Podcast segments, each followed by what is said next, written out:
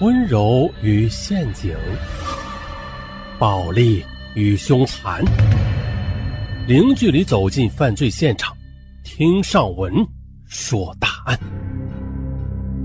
本节目由喜马拉雅独家播出。本期情感单说的是因为一本性爱记录而而引发的悲剧。那是二零一零年十月，在一次研讨会中，二十五岁的中学教师萧雅认识了在西南一所知名学府任教的青年讲师李新平，两人是一见钟情，很快就坠入爱河了。萧雅是西南某大学中文系的才女，从大一开始啊，这身边便不乏追求者。只是与大多时尚的女孩一样，她在经历了几次不成功的爱情之后，她就坚信，总有一天会有一个懂得自己、体贴自己、值得托付终身的男人出现在她面前的。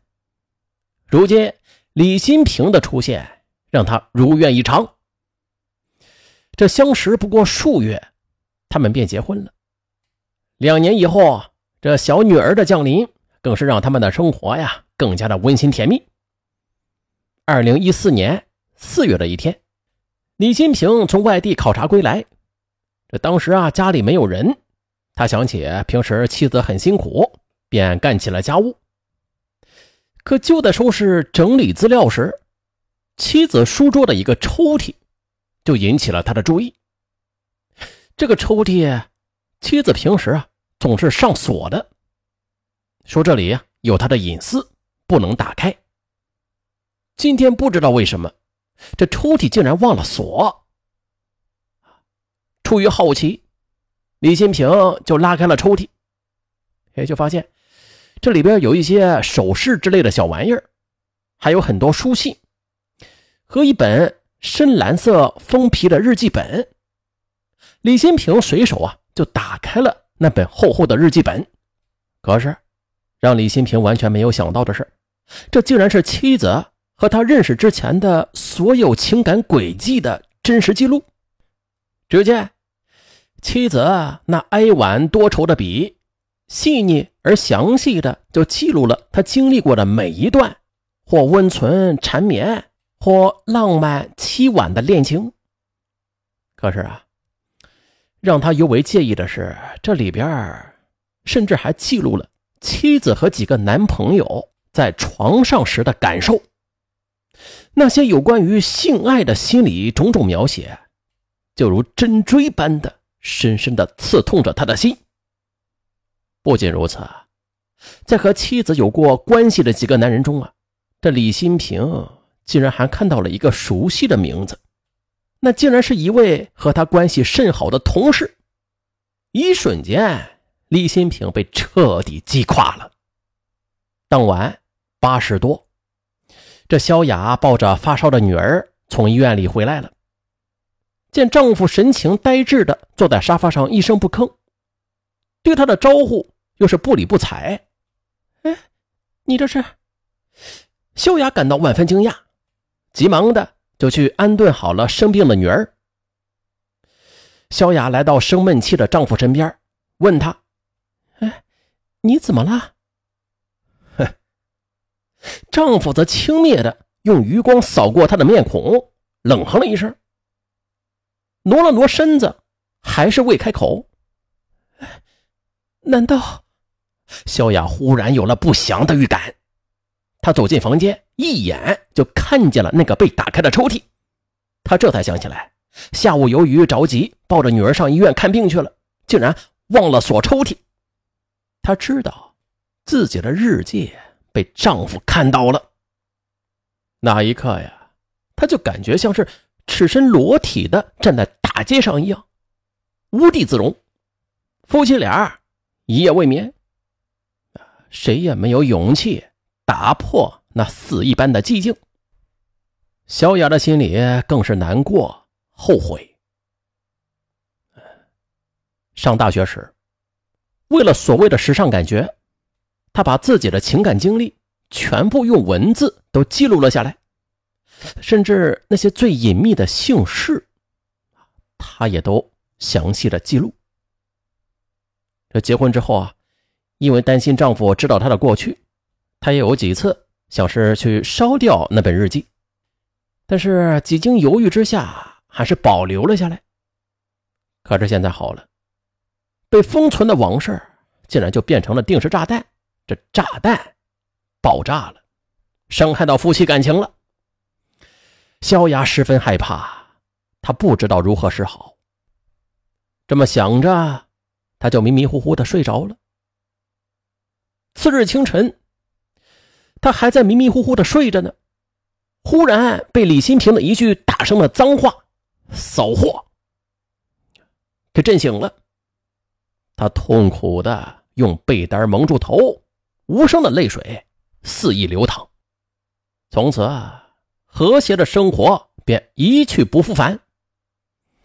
李新平在家里的时间是越来越少，而且只要在家里啊，他就会说一些侮辱性极强的话，每次总是让萧雅难受的像是刀割一样。只是每逢此时，自觉理亏的萧雅，她总是低头不语。她希望随着时间的流逝，笼罩在家庭上空的阴霾会渐渐的散去吧。啊，她也希望啊，丈夫能通过时间，从这压抑中。摆脱出来。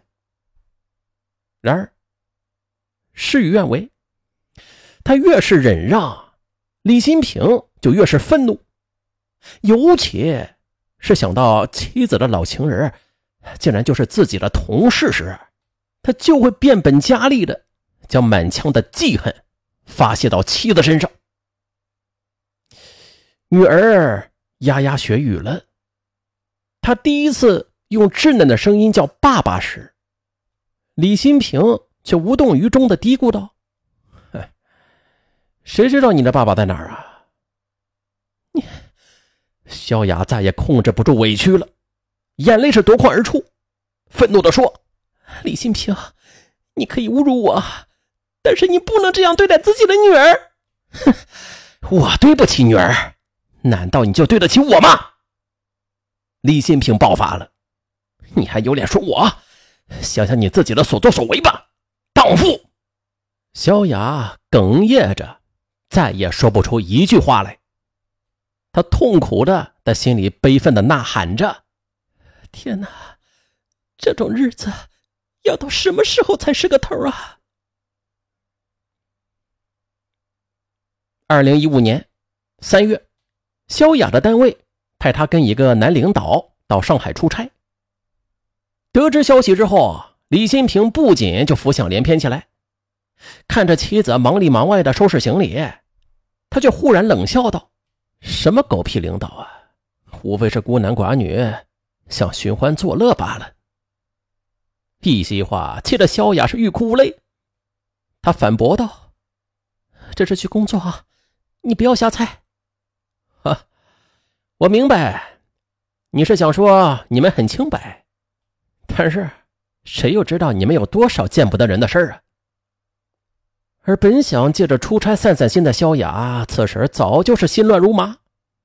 她意识到，这次出差会让丈夫的账本上又多出一次出轨的证据。但是没办法，萧雅忐忑不安的登上了前往上海的飞机。可是刚到上海，萧雅就接到丈夫的电话。你玩的好吗？萧雅还没有来得及回答呢，电话那边又传来了阴阳怪气的声音：“玩的开心点啊！啊，对了，别忘了给我捎顶颜色纯正的绿帽子给我。”萧雅气得急忙就挂断了手机，情不自禁的就流出了眼泪。上海之行结束了，身心憔悴的萧雅一到家，就发现。客厅里放着一大堆的黄色影碟，这一向作风严谨的丈夫正饶有兴趣的观看着那些不堪入目的画面。见到妻子，李新平则嘿嘿一笑：“回来了，来，让我看看你有没有给我戴绿帽子。”说罢，不顾妻子的苦苦哀求，一把便将他拽到了卧室。一次次同房的暴虐，折射出了李新平被嫉妒扭曲的心灵。但是萧雅还是一次又一次的强忍了下来。